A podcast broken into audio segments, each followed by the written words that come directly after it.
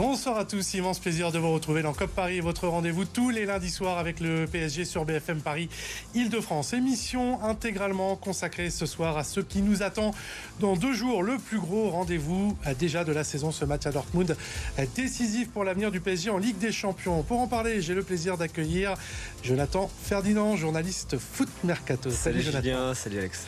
Alexandre Marois est là également, supporter du PSG. Ravi d'être là. Salut Alex. le sommaire, messieurs, on y va. Et retour déjà sur PSG Nantes. Que retenir des choix de Luis Enrique en prévision de l'absence d'Ousmane Dembélé et plus globalement, quelle animation offensive autour de Kylian Mbappé à Dortmund. Le PSG sera dos au mur, au mur jaune, euh, même ce mercredi. Mais comment le PSG a-t-il euh, géré ses matchs couperés ces dernières années?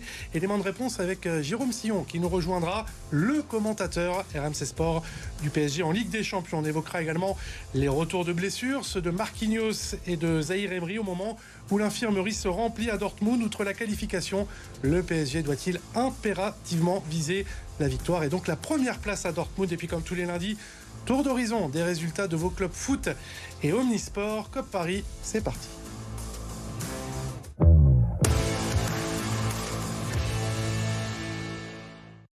Bon, c'était un match en forme de répétition générale. C'est l'expression consacrée avant la grande finale de Dortmund. Voilà ce à quoi ressemblait ce PSG Nantes samedi au Parc des Princes. On va revoir les images. Les temps forts de cette partie avec Arnaud Tenas titulaire en l'absence de Donnarumma qui nous sort cette belle claquette en première période. Le premier but de Barcola avec le PSG. Le voici à la 41e minute, une 2 avec Vitinha, l'ancien lyonnais qui forcément a marqué des points.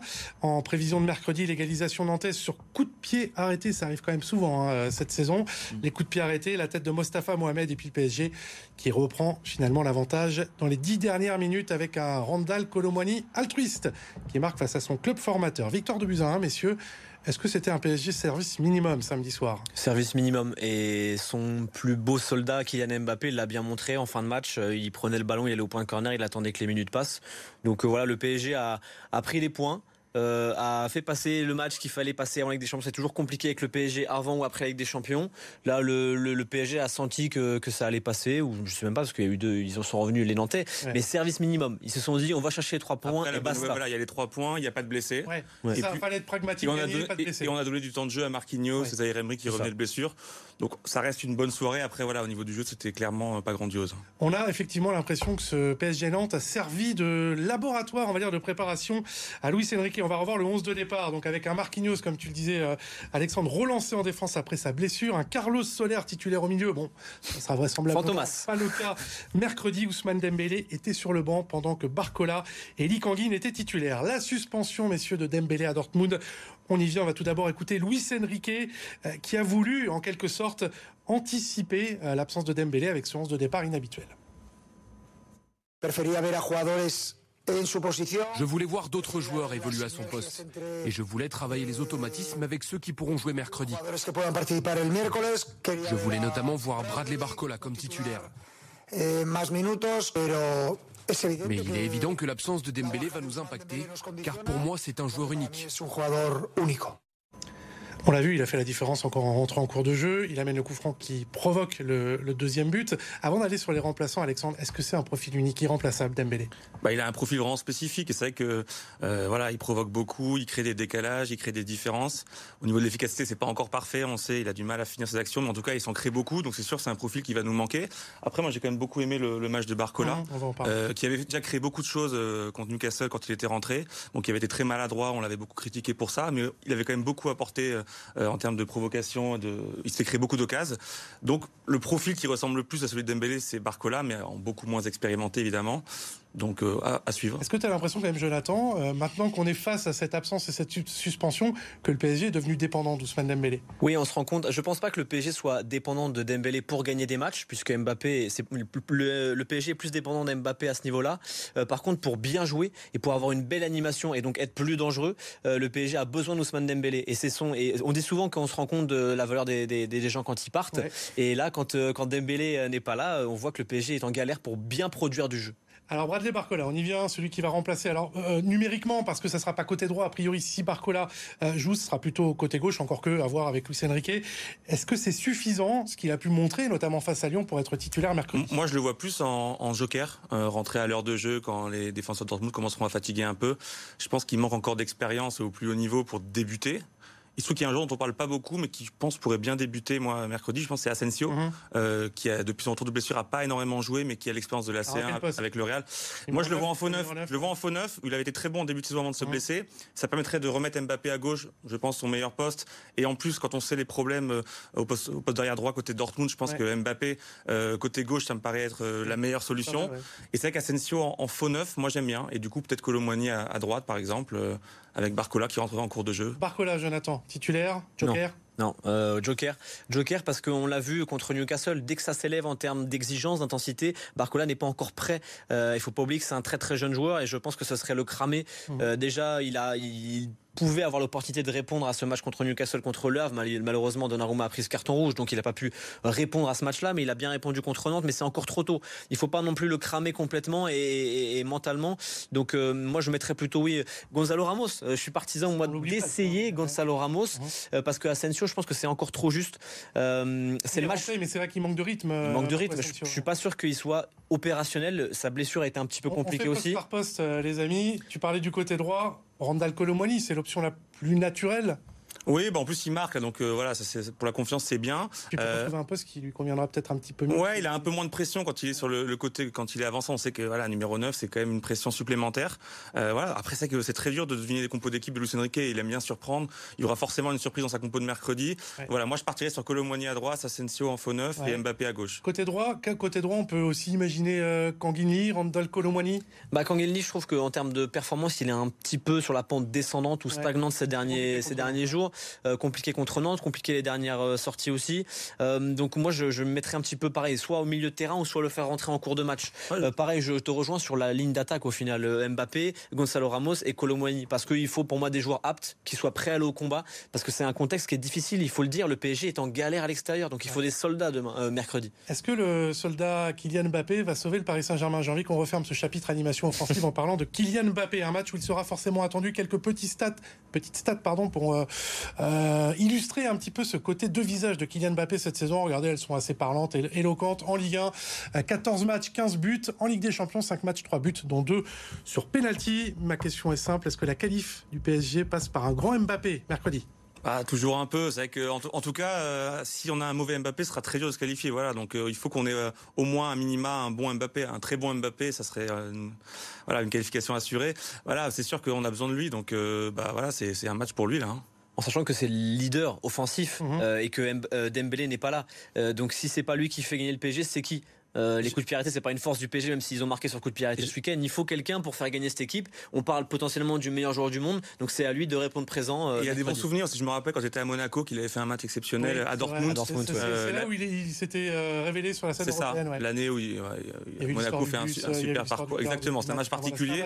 En tout cas, il avait fait un match énorme.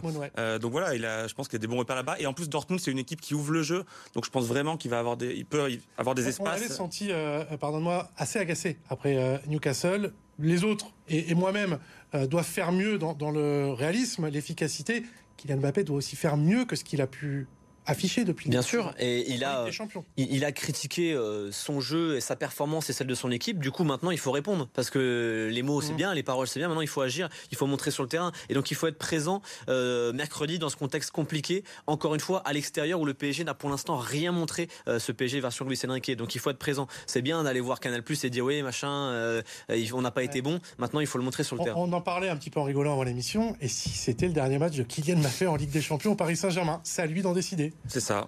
On n'espère pas, mais, euh, mais oui, oui, c'est sûr, il faudra qu'il fasse un gros match. Mais moi, j'y crois. Déjà, espérons qu'il soit meilleur dans l'état d'esprit. Qu'il arrête de s'arrêter, de, réclamer des fautes, de, de faire un match avec l'arbitre. C'est un peu ce qu'il a fait contre Nantes, qu'il soit vraiment dans son match, dans sa rencontre dès le début. C'est lui. Peut-être baissé, euh, agacé sur les matchs, je pense à Saint James Park. À Exactement. Et souvent à redescendre, vouloir jouer numéro 10, etc Concentre-toi sur ce que tu sais faire. Euh, moi, je vais pas apprendre à jouer au foot, je sais pas le faire. Par contre, concentre-toi sur ton jeu à toi. C'est quand t'es quand es bon, c'est quand tu prends la profondeur. Donc, concentre-toi sur ton jeu plutôt que t'agacer auprès de l'arbitre ou auprès de tes partenaires. Tiens, juste rapidement, ce poste de numéro 9 euh, qui est le sien depuis deux matchs, Luis Enrique dit non. Finalement, euh, il a joué au même poste, totale liberté.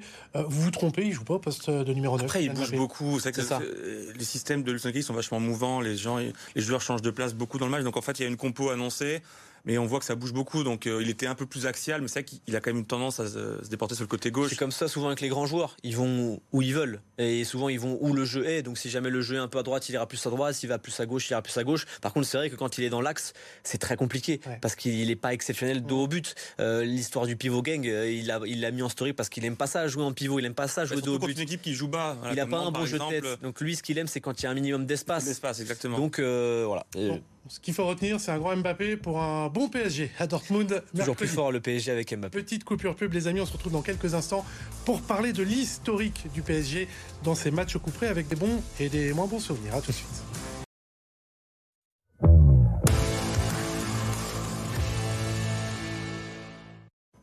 De retour dans Cop Paris avec nos invités du soir, Jonathan Ferdinand, journaliste foot mercato, Alexandre Marois, supporter du PSG. Elle est là, la petite musique de la Ligue des Champions, messieurs. Euh, pour continuer à en profiter au printemps, il va falloir aller faire un résultat à Dortmund mercredi soir. On va rappeler les différents euh, scénarios. Victoire en Allemagne et le PSG est assuré de la première place. En cas de match nul, il faudra espérer que Newcastle ne batte pas Milan et ça pourrait même passer avec une défaite du PSG à Dortmund. Si d'aventure il y a match nul dans l'autre rencontre, on va pas privilégier ce scénario-là. Le PSG a donc son destin en main, mais se retrouve tout de même au pied du mur. Devoir aller chercher sa qualif à l'extérieur lors de la sixième journée, c'est arrivé à plusieurs clubs français ces dernières années.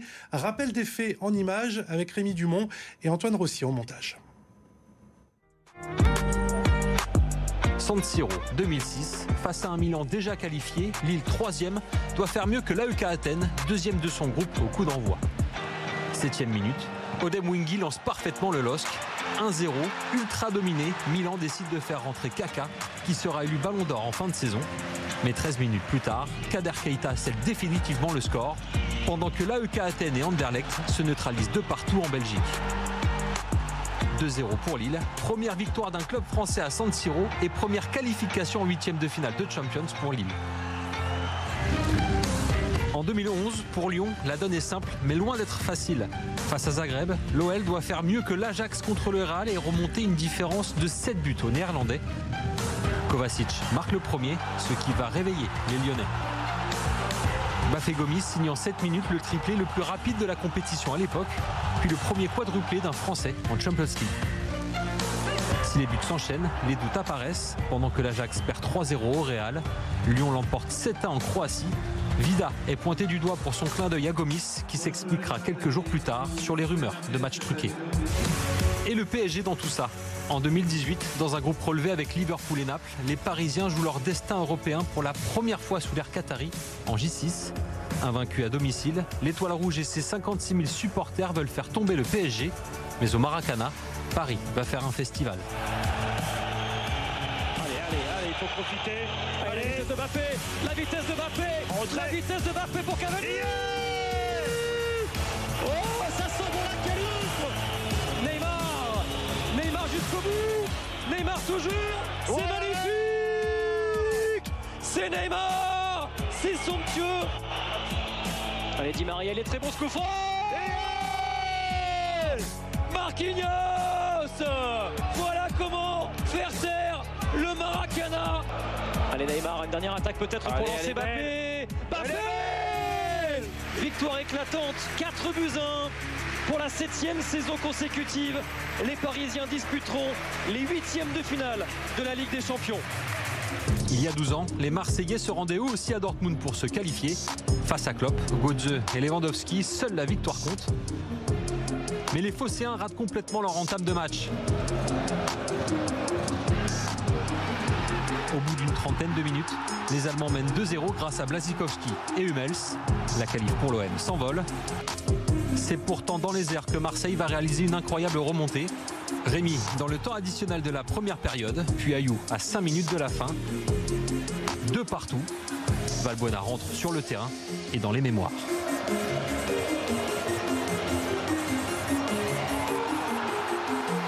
Un succès 3-2 pour l'OM qui ira cette saison-là jusqu'en quart de finale de la compétition. Gagné à Dortmund, les clubs français l'ont déjà fait. Et si pour une fois, les Parisiens prenaient exemple sur les Marseillais?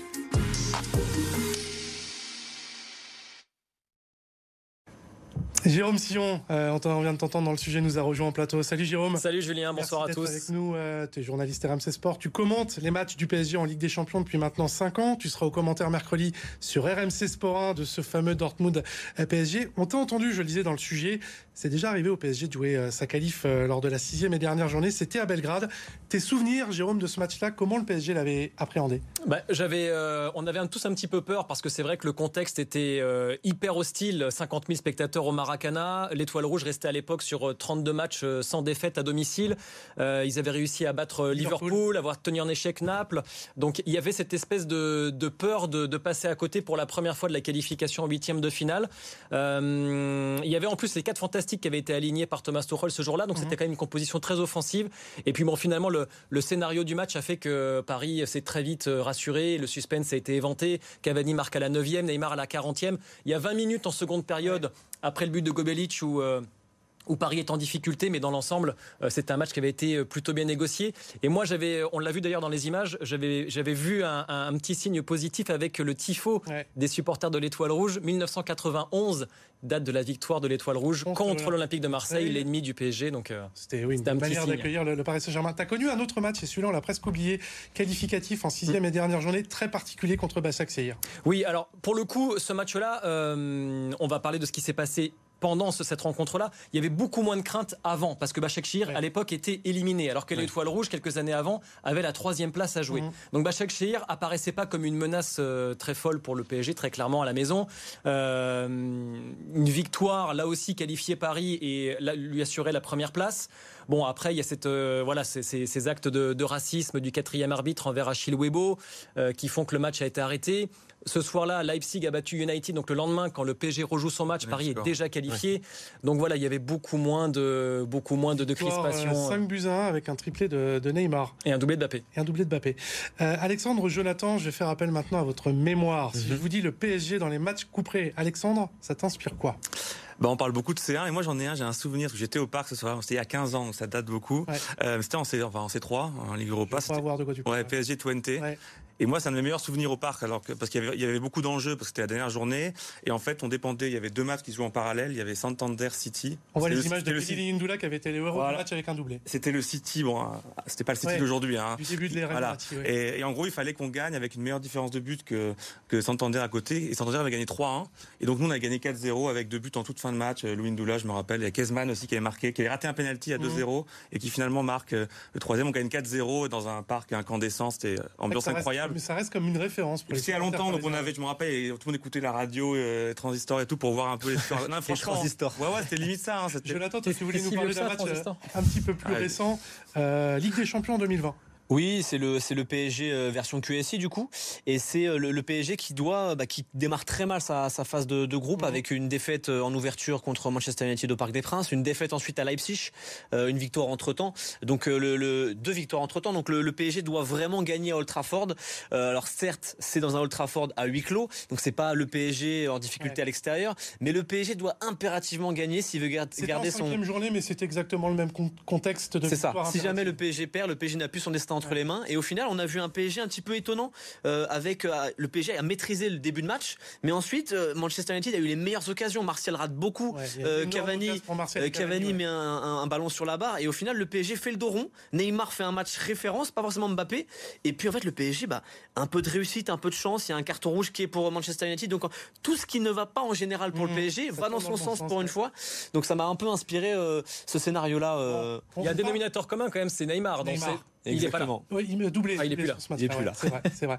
Euh, on parle que de bons souvenirs, messieurs. Alors ça fait du bien. Euh, tu as un match, toi, qui t'a marqué, euh, Jérôme, depuis que tu commentes le PSG en Ligue des Champions. Celui-là, c'est pas un bon souvenir. Oui, j'ai la chance de commenter le PSG maintenant depuis plusieurs saisons et, et, euh, il y a eu beaucoup de, de joie, évidemment, avec ce parcours, notamment jusqu'en finale en 2020 lors du Final 8 à, à Lisbonne. Euh, mais le match qui m'a peut-être le plus marqué et la, la- la plus grande déception que j'ai vécue en, en tant que commentateur du PSG, c'est l'élimination à Madrid Mhm. Au Bernabeu en huitième de finale retour il y a deux ans maintenant, un peu plus de deux ans parce que euh, Paris avait gagné 1-0 le match aller, avait euh, complètement maîtrisé les événements, y compris à Madrid lors du match retour pendant une heure. En ouvrant le score En ouvrant le score, en menant 1-0 grâce à un but d'Mbappé face à l'époque ce qu'on pensait être son futur club, Mhm. ce sera peut-être le cas d'ailleurs encore. mais, euh, mais ce qui était hallucinant, c'était de voir à quel point Per- Paris avait perdu pied Ouais. en l'espace de quelques minutes en réalité. Et, et si Paris ne perd pas pied, le Real ne va pas au bout de cette Ligue des Champions et ne renverse pas tout, parce Ouais. qu'après ils ont éliminé Chelsea, City, c'était complètement dingue ce qui s'était passé. À chaque fois qu'un que, scénario euh, incroyable. juste si on regarde l'équipe, euh, Alexandre, Jonathan, il y a quand même beaucoup de joueurs hein, qui sont encore dans, dans l'effectif. On vient de voir les images de Donnarumma, Marquinhos. Marquinhos, Mbappé. Euh, Est-ce que euh, c'est fini cette époque-là où les vieux démons peuvent euh, ressurgir? Bah, Donnarumma, on a un peu peur quand même. Hein. Il Ouais, je suis pas sûr que Donnarumma et Marquinhos euh, s'inspirent vraiment confiance. Donc euh, il y a encore des joueurs qui sont fragiles mentalement. Donc cette équipe c'est pas une équipe de soldats comme euh, les grandes équipes du Real Madrid qu'on a connues par exemple où c'est vraiment des soldats couteau entre les dents, même la Juve d'Allegri. Euh, donc oui, les, dé- enfin les démons je pense qu'ils sont toujours là parce que depuis le début de saison à l'extérieur, euh, qu'a montré Ouais. le PSG Il y a une Ah, le- interrogation les- sur le caractère de cette équipe. les victoires références- des champions à l'extérieur. Avec surtout un stade, parce qu'en fait, euh, les seuls moments ces dernières années où on n'a pas eu de soucis extérieurs, c'était euh, quand on était À huis clos quoi. Ouais, la Covid Mais dès- Cup. mais dès- euh, Non, mais en vrai, dès qu'il y a une grosse ambiance, euh, un gros stade, plein, peut-être etc. à l'extérieur, Le, le mur on voit jaune, qu'on a du mal. que, que va mettre le Ah bah là, ouais, ça va être quelque chose. forcément. bah, ça c'est inquiétant, oui. Ouais, Après, Après, Park, San Siro, on a Après, vu l'équipe de Dortmund est un peu diminuée, donc ça, c'est- Ouais. voilà, là, euh, je suis un peu moins inquiet par rapport à ça, mais ouais, l'ambiance, elle, peut faire peur. T'as gagné que deux de tes 11 derniers matchs de Ligue des Champions à l'extérieur. Ouais. Et ça, je trouve que c'est une stat qui est très parlante. Ça veut dire que Paris n'est plus une force, en fait, euh, loin du Parc des Princes. c'est la Juve l'année dernière qui, qui Ouais. n'avançait pas et le Maccabi Haïfa. En plus. Ouais. Bah, alors, même si le Maccabi, il y avait une ambiance qui était Ouais. vraiment Ouais. complètement dingue. Euh, mais ça reste une équipe euh, abordable. Euh, on l'a vu d'ailleurs, elle est désormais en Europa League et Rennes s'en est débarrassé assez facilement. Donc oui, ça pose question vraiment sur la qualité et la capacité du Paris Saint-Germain à maîtriser les événements lorsqu'il ne joue pas au Parc des Princes. C'est un vrai test de caractère finalement. On, on va voir ce que ce PSG. On voit au niveau euh, en termes de qualité de jeu, bon c'est plutôt attrayant, intéressant depuis le début de saison. Sur le caractère, le mental, on ne sait pas. Ça sera là. Voilà, on va savoir. Mais c'est à l'image du PSG de Luis Enrique, c'est-à-dire qu'on ne sait pas quelle va être la compo, on ne sait pas aussi quel PSG va nous être proposé, et donc on ne sait pas si le PSG a vraiment du caractère. On espère le voir mercredi. On va parler de Dortmund dans quelques instants, euh, les amis. Nouvelle coupure pub et on évoquera aussi les retours de blessés côté parisien, Warren Zahir Emery et Marquinhos, bien entendu. À tout de suite.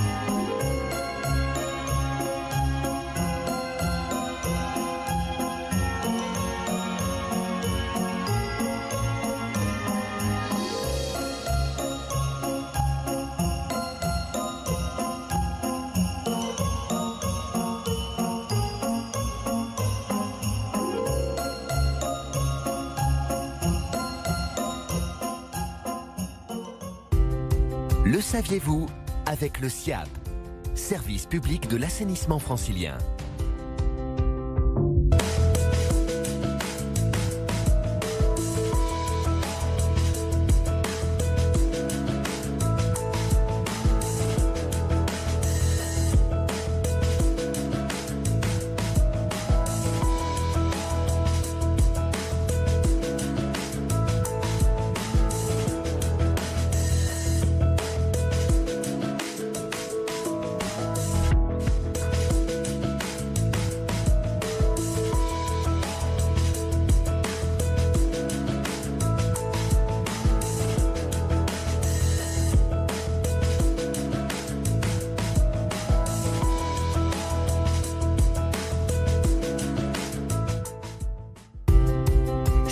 Le saviez-vous avec le SIAP, service public de l'assainissement francilien.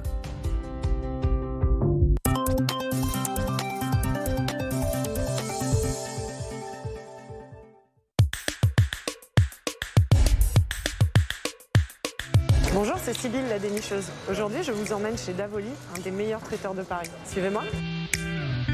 Bonjour Thierry, Bonjour Sybille. parlez-nous de Davoli. Alors Davoli, c'est une maison qui a 110 ans, qui a été fondé par un charcutier d'origine italienne qui s'est vraiment spécialisé dans l'importation des meilleurs produits d'Italie et qui aujourd'hui est épicerie fine, charcutier et traiteur avec que du frais et que du fait maison. On y trouve par exemple toutes nos recettes traditionnelles, des lasagnes à la bolognaise, du risotto au cèpe et à l'huile de truffe, super charcuterie qui viennent de la région d'Émilie-Romagne, notre super parmesan, etc. Alors en plus du traiteur, vous avez ouvert un restaurant.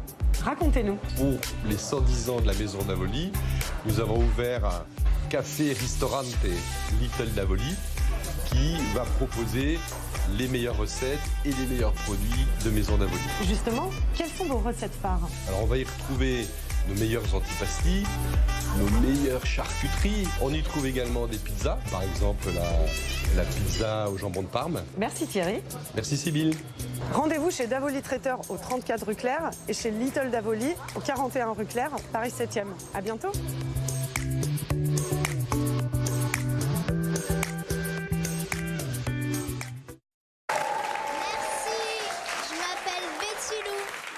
Depuis que je suis toute petite, je veux faire rire. Alors j'ai pas l'air comme ça, mais mon métier d'avant c'était malade.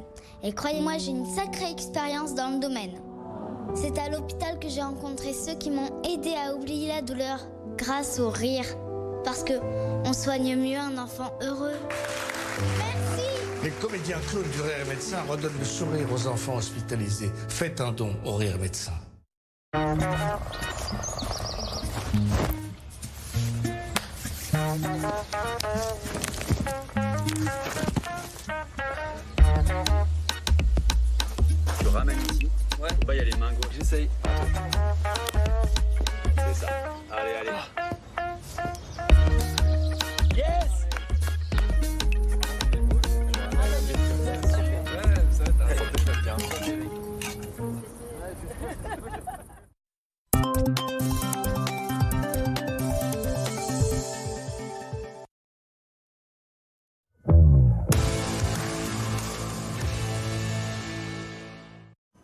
De retour dans Paris avec nos invités du soir, Jonathan Ferdinand, journaliste foot mercato, Alexandre Marois, supporter du PSG, et Jérôme Sillon, journaliste RMC Sport, qui sera au commentaire mercredi de ce Dortmund PSG.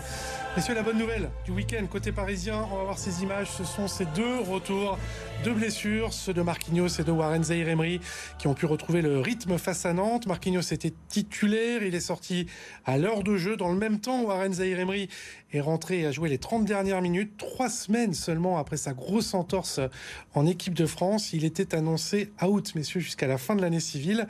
Est-ce qu'il doit débuter selon vous à Dortmund Euh, c'est pas parce qu'à 16 ans on guérit plus vite qu'à 28 euh, qu'on doit forcément prendre tous les risques. Je pense pas que, je l'ai dit tout à l'heure, le PSG doit avoir des soldats, des mecs à 100%, 200%. Je suis pas sûr que prendre le risque de Zaire Emery soit une, la bonne chose.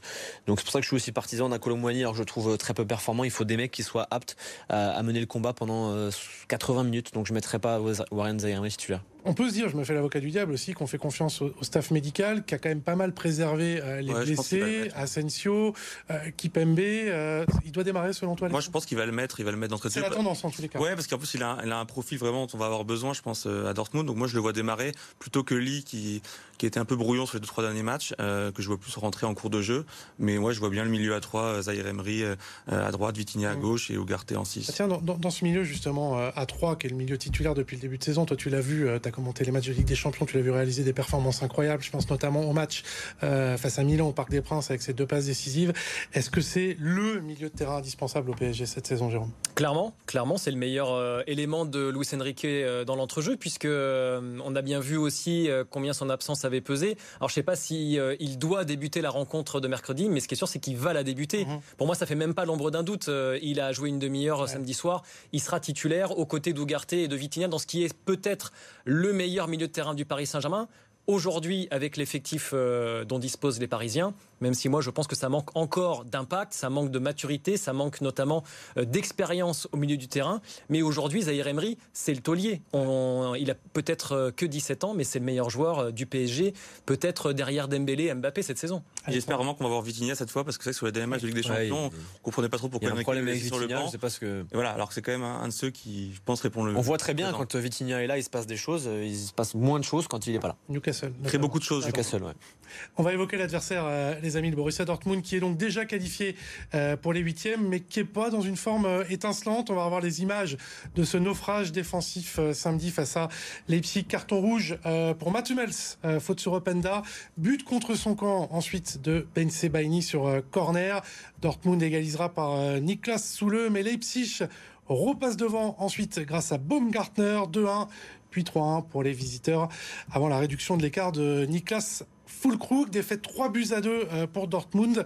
Équipe de Dortmund, et ça c'est important, Jérôme, je crois, très très diminuée par les blessures dans tous les secteurs. Oui, alors notamment, euh, on va dire euh, en attaque avec Sébastien Haller, même si Mhm. aujourd'hui c'est plus le choix numéro un, c'est euh, Niklas Fulkrug qui va débuter la rencontre.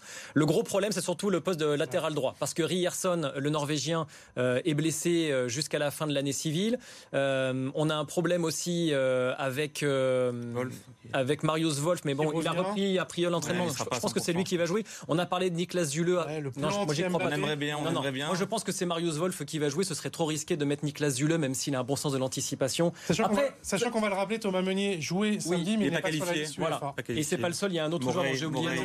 exactement. qualifié. Mais après, ça va dépendre de qui joue euh, attaquant côté Oui. gauche, côté parisien. Est-ce que ce sera Mbappé Ah oui. de mettre Mbappé dans Moi, je pense moi, je pense qu'il va qu'Mbappé, va jouer avant-centre, les gars. Je pense qu'Mbappé va jouer avant-centre. Euh, Enrique, il fait ça depuis maintenant trois matchs. Ouais, C'est mais pas à pour son show, changer il a un peu un Quand tu veux profil participer à l'animation, au débat sur l'animation sportive, tu mets qui à gauche alors? Barcola Mais non, alors moi, si c'est moi, je mets Mbappé. Euh, attaquant côté gauche, je mets Gonzalo Ramos dans l'axe et je mets Colomwani à droite. Ouais. Mais je pense pas que c'est ce que va faire. Voilà, je pense même ok, qu'il va faire bon. totalement l'inverse, euh, Luis Enrique. Bah, Il aime bien surprendre, de toute façon, donc on saura à, 20 à minutes. quelle hein. équipe du Borussia euh, tu t'attends? Est-ce que tu t'attends à la même qu'au match aller, qui, avait quasiment, qui était quasiment pas sorti? Pour avoir discuté avec des confrères allemands qui suivent du coup pas mal le Borussia Dortmund, euh, le Borussia euh, propose euh, très peu, enfin c'est- c'est pas qualitatif le jeu Mhm. et pourtant ça gagne, enfin c'est assez irrégulier donc je sais pas quoi trop à quoi m'attendre. C'est un peu à l'image du PSG de Luis Enrique. Au début de saison on avait beaucoup de contrôle, euh, ce PSG contrôlait beaucoup les matchs, là c'est un peu moins le cas. Il est aussi un peu moins intense, un peu moins agressif. Donc c'est un petit peu un match, euh, je sais pas trop à quoi m'attendre de la part de Borussia Dortmund. Est-ce qu'on aura le Borussia Dortmund euh, du match aller au Parc des Princes qui arrivait pas à aligner trois passes? Ouais. ou est-ce qu'on va avoir le Borussia Dortmund qui est plus difficile à jouer euh, à domicile? Jérôme, Après, face au, ou Alexandre d'ailleurs, face au mur jaune, le Borussia Dortmund va montrer. Oui, bon, bah, c'est sûr, euh, ils vont faire, ils vont faire leur match. Après, c'est une équipe qui manque de créativité depuis le départ de Bellingham. Royce, il est quand même, Marco Royce est quand même sur un peu sur la fin. Je Donc, sais c'est- pas si le manque de créativité. euh, Moi, je trouve, c'est, ça- plutôt, plutôt la solidité derrière, en Alors, fait. en plus, euh, Il y a mais- un bon gardien, mais c'est vrai que défensivement. Ouais, ouais, ouais. C'est sûr qu'il y, a- il y a quelques largesses dont, dont Paris devrait pouvoir profiter, à condition de jouer aussi sur les points forts de Kylian Mbappé, de Randall Colomwani, c'est-à-dire de pouvoir prendre la profondeur. Et c'est vrai que le jeu de position prôné par Luis Enrique, enfin, de toute façon, ce qui est sûr, c'est que. Dortmund, logiquement, va être porté. jouer. Parce qu'ils ont besoin d'un match nul, certes, pour se assurer la première. première Ouais. place, mais devant le public On dont tu parlais, c'est sûr que de toute façon, Il y a- il y a un ils vont, ils vont aller chercher. aussi hein. par rapport Oui. alors, non seulement à l'élimination d'il y a trois ans, Ouais. puis même au match aller ils n'ont pas digéré la main, euh, ouais. On avait reparlé. Allez chercher la première place, euh, messieurs, c'est aussi euh, impératif ou important? C'est en tous les cas, je voulais juste vous montrer les équipes qui sont déjà assurées de terminer en tête et qui affronteront donc les deuxièmes de groupe. Il y aura le Bayern, Arsenal, le Real, Manchester City et très certainement le Barça. On est d'accord qu'il vaut mieux terminer premier. On est d'accord. mieux terminer premier. Euh, le même l'Inter peut potentiellement Ouais. terminer premier, ça va jouer avec la Sociedad. Donc euh, de toute façon, Éventuellement l'Atlético aussi. tous les ans, tous les ans, le PSG, vu les moyens investis, vu l'importance de la Ligue des Champions, doit finir premier. Déjà, il n'y a pas de débat à ce niveau-là, mais cette année encore plus. euh, quand je vois un, un Bayern, même si ce week-end ils ont pris une, une rouste, quand je vois les, les- les premiers, il vaut mieux pas euh, prendre euh, la, la deuxième place mercredi. Alexandre. Après, on n'est jamais à l'abri parce que même quand on termine premier, on a souvent Oui, un mauvais tirage, on, On prend, des- on prend le meilleur. Manchester United. euh, Voilà, on, on prend souvent le, le pire tirage. Mais en tout cas, il faut pas avoir ce regret. Donc, faut finir premier. Et après, avec- on va peut-être pas prendre le pire tirage à chaque fois. Donc euh, après, il y a des deuxièmes. Par exemple, il y a euh, Galatasaray ou Copenhague. Il y a- Ouais. il y, a des tirages quand même clairement plus ouverts. Euh, en t- Ouais. Si on termine premier, on, on a quand même des chances d'avoir un tirage plus facile, avec retour en plus à la maison. Ce qui... Tu, tu l'as vu, tu l'as commenté ces deux dernières saisons. Le PSG termine deuxième ces deux dernières années. Prends le Bayern, prends le Real et le Bayern. Non, mais c'est sûr qu'il faut terminer premier. Après, déjà, il faut se qualifier. Parce que j'entends dire, et notamment sur les antennes d'RMC, euh, parmi nos consultants les plus émérites, comme Jérôme Roten, à qui euh, on peut s'adresser ce soir, euh, Je sais, et, qui, et qui estime que ce ne serait pas une catastrophe que Paris ne se qualifie pas. Une belle épopée en Ligue Europa, Jérôme. Non, non, mais ça, je pense qu'il faut arrêter avec ça. D'ailleurs, c'est pas le seul supporter du PSG que j'entends dire ça, mais c'est pas possible. Paris a dépensé 300 millions d'euros l'été dernier. C'est pas pour jouer la Ligue Europa, c'est pour se qualifier. Ce serait un accident industriel que Paris ne soit pas qualifié. Et oui, évidemment qu'il faut terminer à la première place en s'imposant à Dortmund pour Et avoir donc, le tirage le plus abordable. Pour l'instant, et pour info, euh, PSV Eindhoven, Leipzig, Naples, a priori, c'est pas le même registre, c'est pas le même calibre. clairement. Non, c'est sûr. Non, non. Le résultat du sondage, euh, les amis, justement sur ce classement du PSG, on vous a demandé sur le hashtag COP Paris à quelle place euh, vous voyez le PSG terminer en Ligue des Champions? Eh bien, vous êtes relativement optimiste. Plus de 50% qui voient le PSG terminer en tête et donc s'imposer à Dortmund. Un petit quart quand même de nos téléspectateurs qui imaginent que le PSG va passer euh, à la. Pronostic, messieurs, avant l'Omni. Une victoire 2-1 du Paris Saint-Germain difficile, mais à l'image du Manchester euh, PSG euh, 2019 2020-2021. Alexandre Une victoire 2-0, pour ma part. Alors, je suis te, je te mets, je te mets euh, dans, dans les ennuis ou pas Ah non, je, suis, je suis catastrophique au niveau des pronostics euh, pour deviner ce qui va se passer. Donc, ce Mais que je vais dire, alors, donc, donc je vais match nul du PSG à Dortmund et pendant ce temps-là, match nul entre Newcastle Oui, et Milan. oui. Comme ça, Paris, gagne, comme, ça, Paris est qualifié. Bon les amis, vous le savez, il n'y a pas que le PSG dans la vie. Les résultats de vos clubs franciliens, foot et omnis, omnisport, c'est tout de suite avec Roxane Lakouska. La plus belle affiche du week-end en Betclic Elite aura accouché d'un match intense et bien souvent déroutant. Dans une halle Carpentier qui recevait pour la toute dernière fois le Paris Basketball en championnat, le club de la capitale s'est défait non sans mal de l'Asvel. Il aura fallu attendre un tir à 40 secondes de la fin pour voir les Parisiens souffler. Succès 92-86, les Parisiens restent deuxième du classement. À domicile contre Cesson Rennes, les Parisiens du handball se sont largement imposés 34 à 26. Avec une 13e victoire en autant de rencontres, le PSG reste leader du championnat. Les coéquipiers de Lucas Karabatic ont fait la course en tête tout le long de la rencontre. Camille Chipzak termine de nouveau meilleur buteur du match avec 7 buts inscrits. Pour sa première de la saison, le jeune gardien Léo Villain a de quoi être fier. Il a réalisé 11 arrêts avec un taux de réussite de près de 40%. En football, les filles du PSG étaient en déplacement au Havre pour la dixième journée de championnat. Menées au score tout au long de la rencontre, après le but d'Inès Benyaya, les Parisiennes ont bataillé pour arracher le match nul. Il aura finalement fallu attendre la toute fin de match et Grace Gayoro pour égaliser. L'attaquante parisienne compte son cinquième but de la saison. Avec deux matchs de retard sur leurs concurrentes, les filles de Jocelyn Prêcheur restent à la troisième place du classement, à six points de leur rivale voisine du Paris FC. Comme Paris, c'est déjà fini. Un immense merci à Jérôme Sillon. On te retrouve mercredi Avec Manu Petit. avec Manu Petit. Westfalen C'est Stadion. vous qui nous ferez vivre au Westfalen Fa- Stadion, BVB Stadion. sais Génial. jamais. Westfalen Stadion. Ah non, on va dire le Westfalen Stadion, c'est le nom historique de ce stade dire. merveilleux. Bon match à toi, tu nous ramènes la, la première place, Jérôme. Un grand merci également à Jonathan Ferdinand et Alexandre Marois. Bon match à vous aussi, Merci. messieurs, mercredi. Je n'oublie pas Jordan Le Sueur qui était ce soir à l'édition. Et quant à nous, on se retrouve lundi prochain. Eh bien, jour de tirage au sort, messieurs. Ligue des Champions ou Ligue Europa. Bonne semaine à tous.